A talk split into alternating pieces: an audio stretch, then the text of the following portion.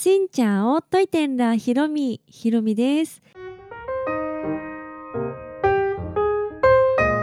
水曜日になりました。皆さんおはようございます。はい私の最新の YouTube の動画がですねディエンビエン風の観光戦争施設とか街の観光についてなんですけどその回った日通訳さんが2人ついてくださっていました。まあ、DMBF に桜祭りに出演をした時に2人通訳さんいてくださってそのお二人と一緒に DMBF の観光もしたんですがそのうちのお一人が DMBF 在住の、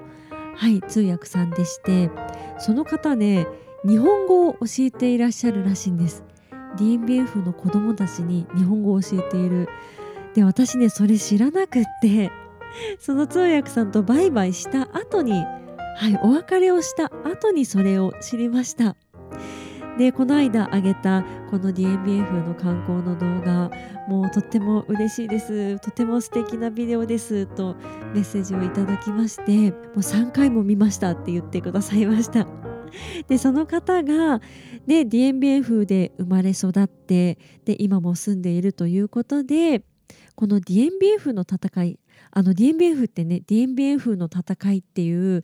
第一次インドシナ戦争で、まあ、有名な場所この DMBF の戦いっていう、まあ、戦争関連で有名な場所なんですけど自分のねあの住んでいる町のこの戦いを日本語で説明できるようになりたいっていうふうに言ってくださって私の動画の中で DMBF の戦いを紹介したところがあるんですね。その私の解説をテキストで欲しいって言ってくださって、ね、すごい嬉しいですよね日本語を使ってこのね史実を伝えたい喋れるようになりたいっていう風に思ってもらえるのもそうだけど私のテキストちょっと責任が重いなと感じながらはいお送りしました。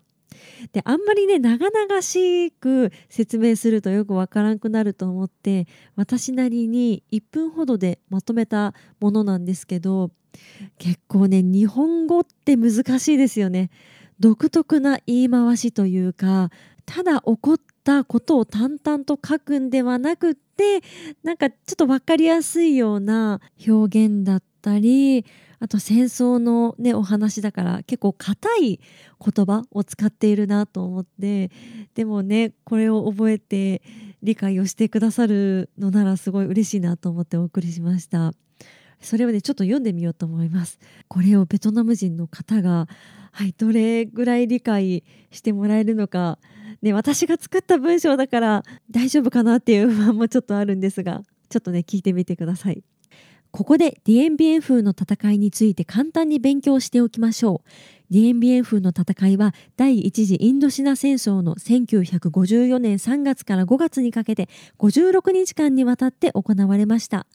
ベトナムがフランスの植民地支配から独立を勝ち取った戦いです。第二次世界大戦後、フランスはベトナムを再び植民地支配しようとしました。ベトナムはソ連や中国からラオス経由で物資をもらっており、その経路を断つため、フランス軍はディエンビエン風に基地を作ります。自分たちの物資を運ぶための滑走路も作りました。ベトミン軍はディエンビエン風の地形を利用してトンネルや塹壕を築いてフランス軍と戦いました。フランス軍の滑走路の包囲作戦により死者6000人、捕虜1万人を出し、最終的にフランス軍は降伏、ディエンビエン風から撤退し、ジュネーブ協定が結ばれて、ベトナムは自分の国を取り戻したということです。そしてベトナム戦争へと続くのでした。はい、という、そんな感じの文章です。もうね、もう口が回んなくって、今も全然回っていない感じしましたが、こういう文章なんですけど、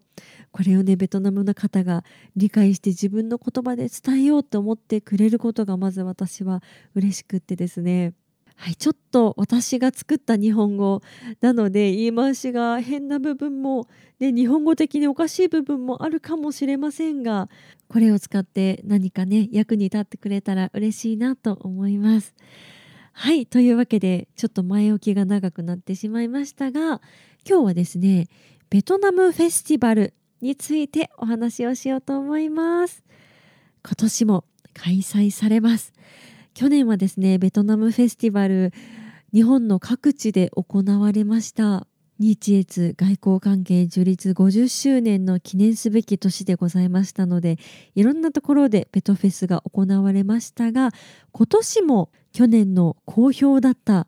のに引き続き行われるということで今出ている情報大阪と池袋のベトフェスについて概要を皆さんと一緒に見ていきたいと思います。まずはですね日にちですね。はいこちらはねどちらも4月に行われます。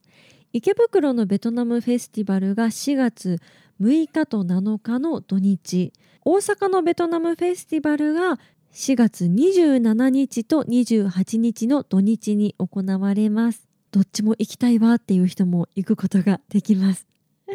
で場所はですねどちらも去年と同じところでまずは池袋から見ていきますと池袋西口公園野外劇場グローバルリングシアターというところで池袋の西口の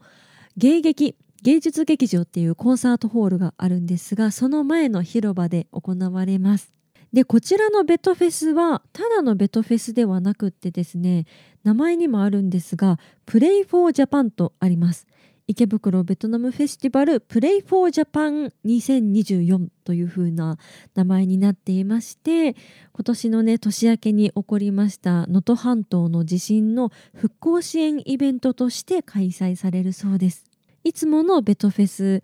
食べ物とかあと音楽とか交流みたいなものに加えてチャリティーというものをこうテーマに入れて被災地にこう寄り添っていく感じでベトフェスが行われます。日本にはねベトナム人の方が結構働いていらっしゃると思うんですけど能登半島の方にも5,000人ぐらいのベトナム人の方がいらっしゃって被害に遭われたということで、まあ、そこを応援するっていう意味でもあると思うんですけど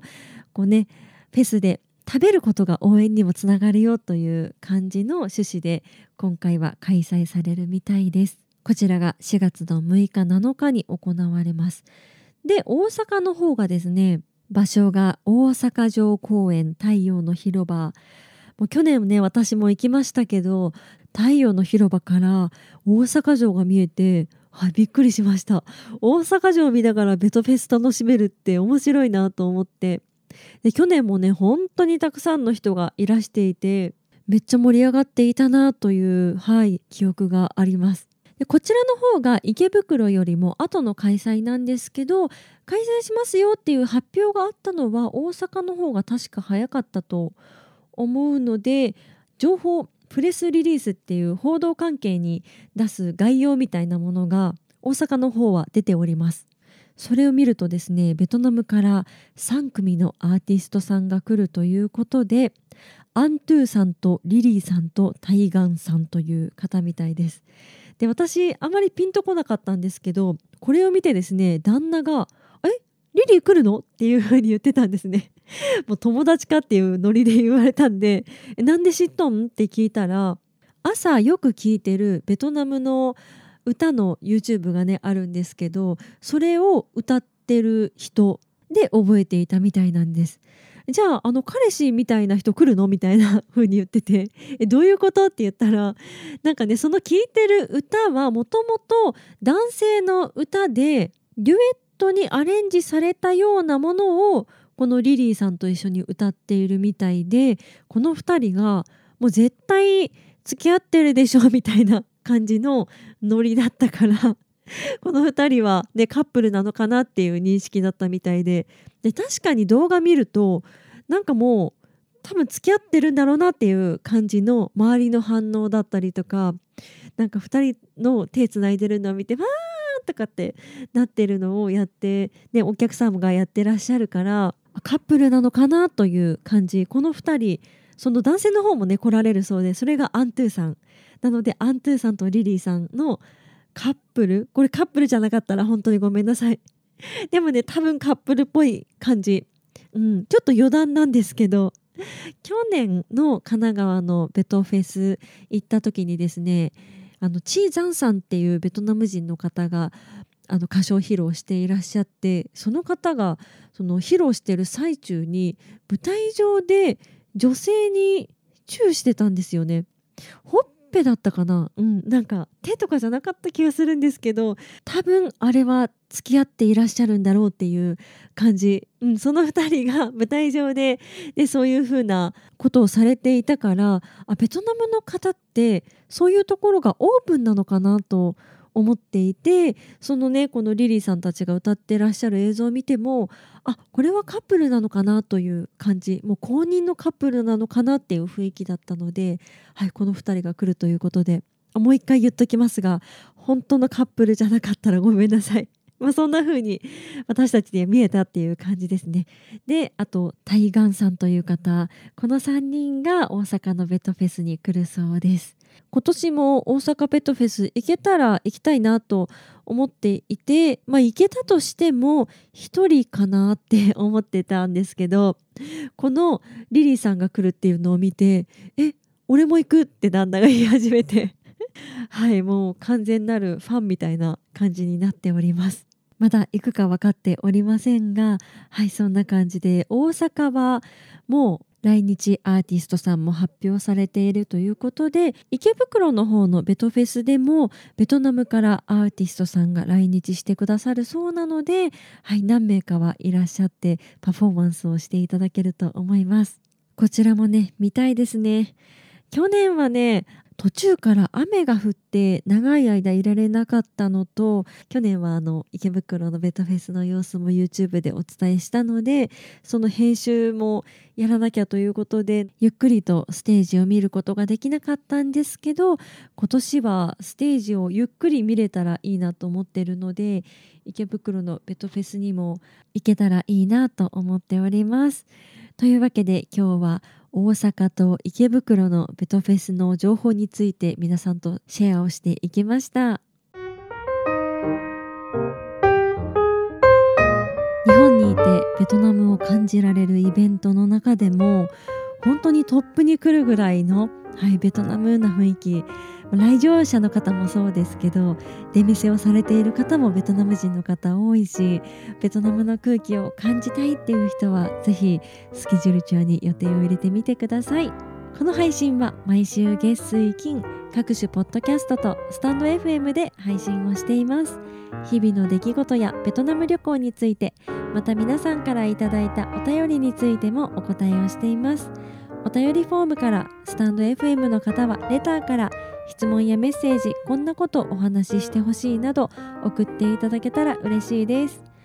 それではまた次の配信でお会いしましょう。変がプライ